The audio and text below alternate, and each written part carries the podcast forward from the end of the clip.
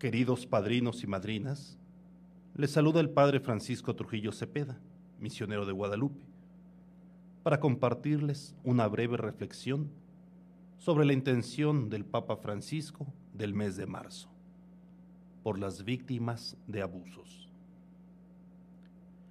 Oremos por los que sufren a causa del mal recibido por parte de los miembros de la comunidad eclesial, para que encuentren en la misma iglesia una respuesta concreta a su dolor y sufrimiento.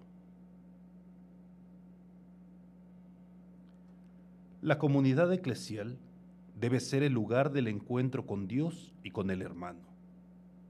Es ahí donde buscamos encarnar la presencia de Dios en nuestra realidad.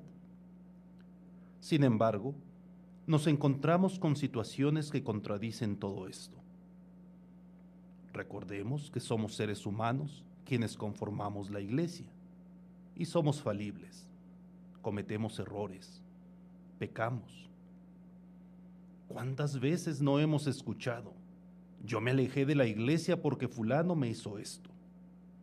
Yo porque me engano no dio testimonio real de lo que es amar a Cristo.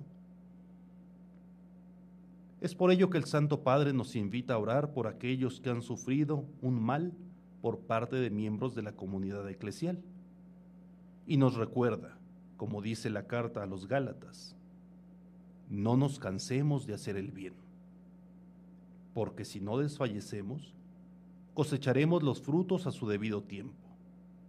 Por tanto, mientras tenemos la oportunidad, hagamos el bien a todos, de modo especial a los hermanos en la fe. Gálatas, capítulo sexto, versos 9 y 10. Pidamos a Dios que nos dé la fuerza para ayudar a nuestros hermanos que han sido lastimados en el trato eclesial. Y busquemos, con nuestras acciones, atraerlos de nueva cuenta a la familia que todos formamos.